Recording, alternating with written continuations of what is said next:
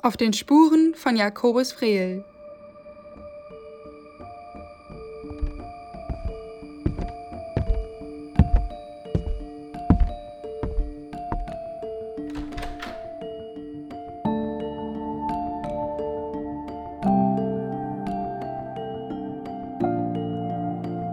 Ein Podcast auf der Suche nach einem rätselhaften Maler.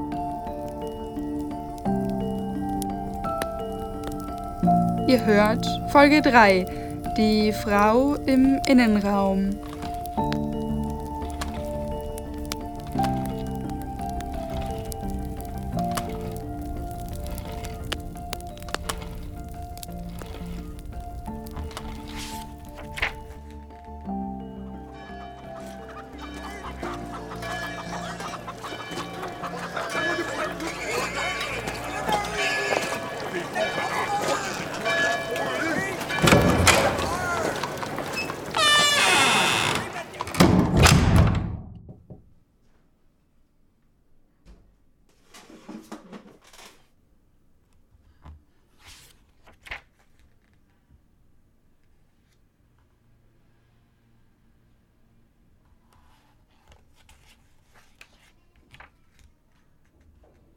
Therese wies jedes Buch ungeduldig zurück.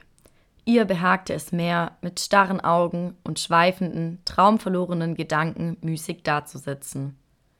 Im Übrigen behielt sie ihre fügsame, gleichmäßige Stimmung. Ihr ganzer Wille war darauf gerichtet, aus ihrem Willen ein stummes Werkzeug von höchster Willfährigkeit und höchster Selbstentäußerung zu machen. Drei Jahre lang folgten die Tage einander und glichen einander. Therese lebte in dumpfer, erdrückender Stille und sah ihr Leben vor sich ausgebreitet, kahl und nüchtern. Das Leben, das ihr an jedem Abend das gleiche kahle Bett und an jedem Morgen den gleichen leeren Tag bescherte. Aus Therese Racan von Emile Solar.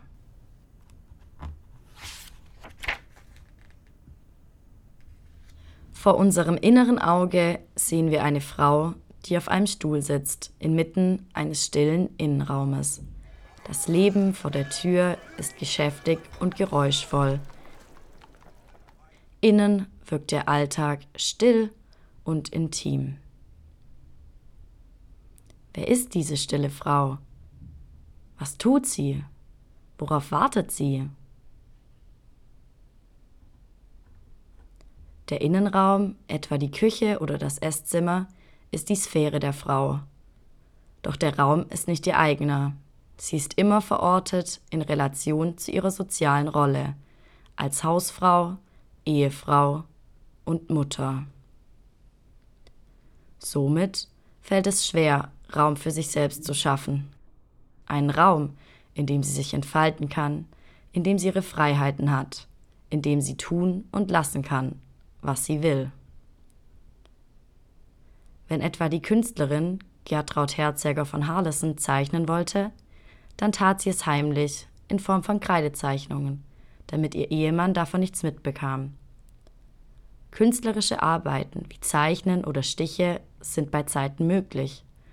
Doch aufgrund des fehlenden eigenen Raumes wird aufwendigere künstlerische Betätigung wie Ölmalerei schwierig. Einen Freiraum, eine Rückzugsmöglichkeit, in dem eine Frau Pigmente zerreiben, Farben anrühren und mit Ölfarben malen kann, muss sie sich räumlich und zeitlich erst erobern. Kann der Innenraum ein Rückzugsraum sein? Bedeutet er für die Frau einen vertrauten Freiraum oder leidet sie unter der auferlegten Einschränkung und Monotonie ihrer stillen häuslichen Situation? Ohne Außenraum scheint der ungegenständliche Innenraum zeitlich und räumlich entkoppelt. Jegliches gegenwärtiges Leben bleibt aus. Das Nichtstun, das Warten selbst wird zum Bildgegenstand. Der Philosoph Walter Benjamin sagte, Langeweile haben wir dann, wenn wir nicht wissen, worauf wir warten. Bei Langeweile verfallen wir in ein ungewisses Warten. Wie Therese Racan können wir kurz in das Gegenwärtige zurückkehren, aber trotzdem lässt sich das Warten und die Langeweile durch eine kurzfristige Ablenkung kaum stillen.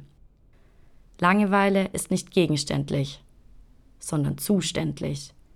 Wir sehen die Monotonie des Wartens in Vrels Werken gespiegelt. Wie entkoppelt sitzt eine Frau gedankenverloren abgewandt vor uns und lebt ihren ziellosen Alltag. Der Innenraum wird eine Sphäre der Regression und Lebensfristung. Die Stille erdrückt sie.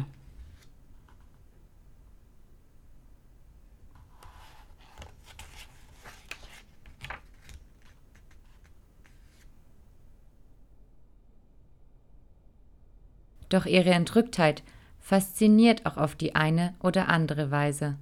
Doch vielleicht muss ihre Stille und Statik nicht schwer und erdrückend sein, muss die Frau im Innenraum denn zwingend im Innenraum als Ort der Hausarbeit verortet sein? Eine dementsprechende Lesart nimmt der Fraueninnenraum ihre Autonomie, welche in einer alternativen Herangehensweise an Frehls Arbeiten als Bildinhalt sichtbar werden kann. Denn sie arbeitet nicht, sie handelt nicht. Durch die Kargheit und Attributlosigkeit des Raums wirkt dieser nicht mehr wie eine häusliche Szenerie. Vielleicht muss die Frau nicht zwingend im Innenraum als Ort der Hausarbeit verortet sein. Der vielseitig einsetzbare und wandelbare Raum des bürgerlichen Hauses wird gelehrt und damit seiner Pragmatik enthoben. Er existiert alleine für die Anwesenheit der Frau. Der gezielt in den Innenraum geräumte Stuhl verleiht dem Senieren der Handlungslosigkeit der Frau eine Zielgerichtetheit. Zu sitzen, zu warten, zu langweilen, nicht zu handeln – wird zu einer bewussten Entscheidung.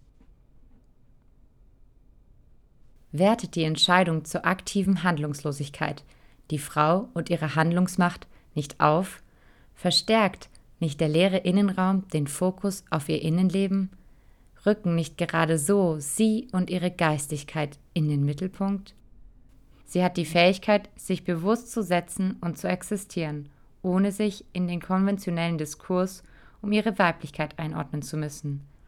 Weiblichkeit und deren Innenleben wird somit legitimiert und relevant.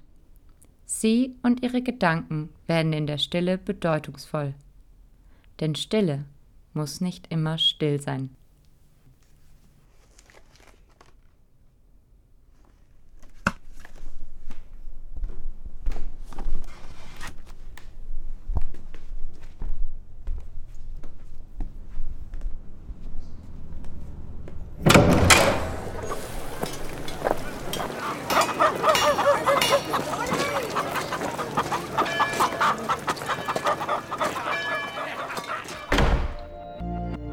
Auf den Spuren von Jakobus Vrehl. Eine Produktion von Studierenden der Universität Konstanz unter der Leitung von Karin Leonhardt und Beate Ochsner. Entstanden in Kooperation mit der Alten Pinakothek München.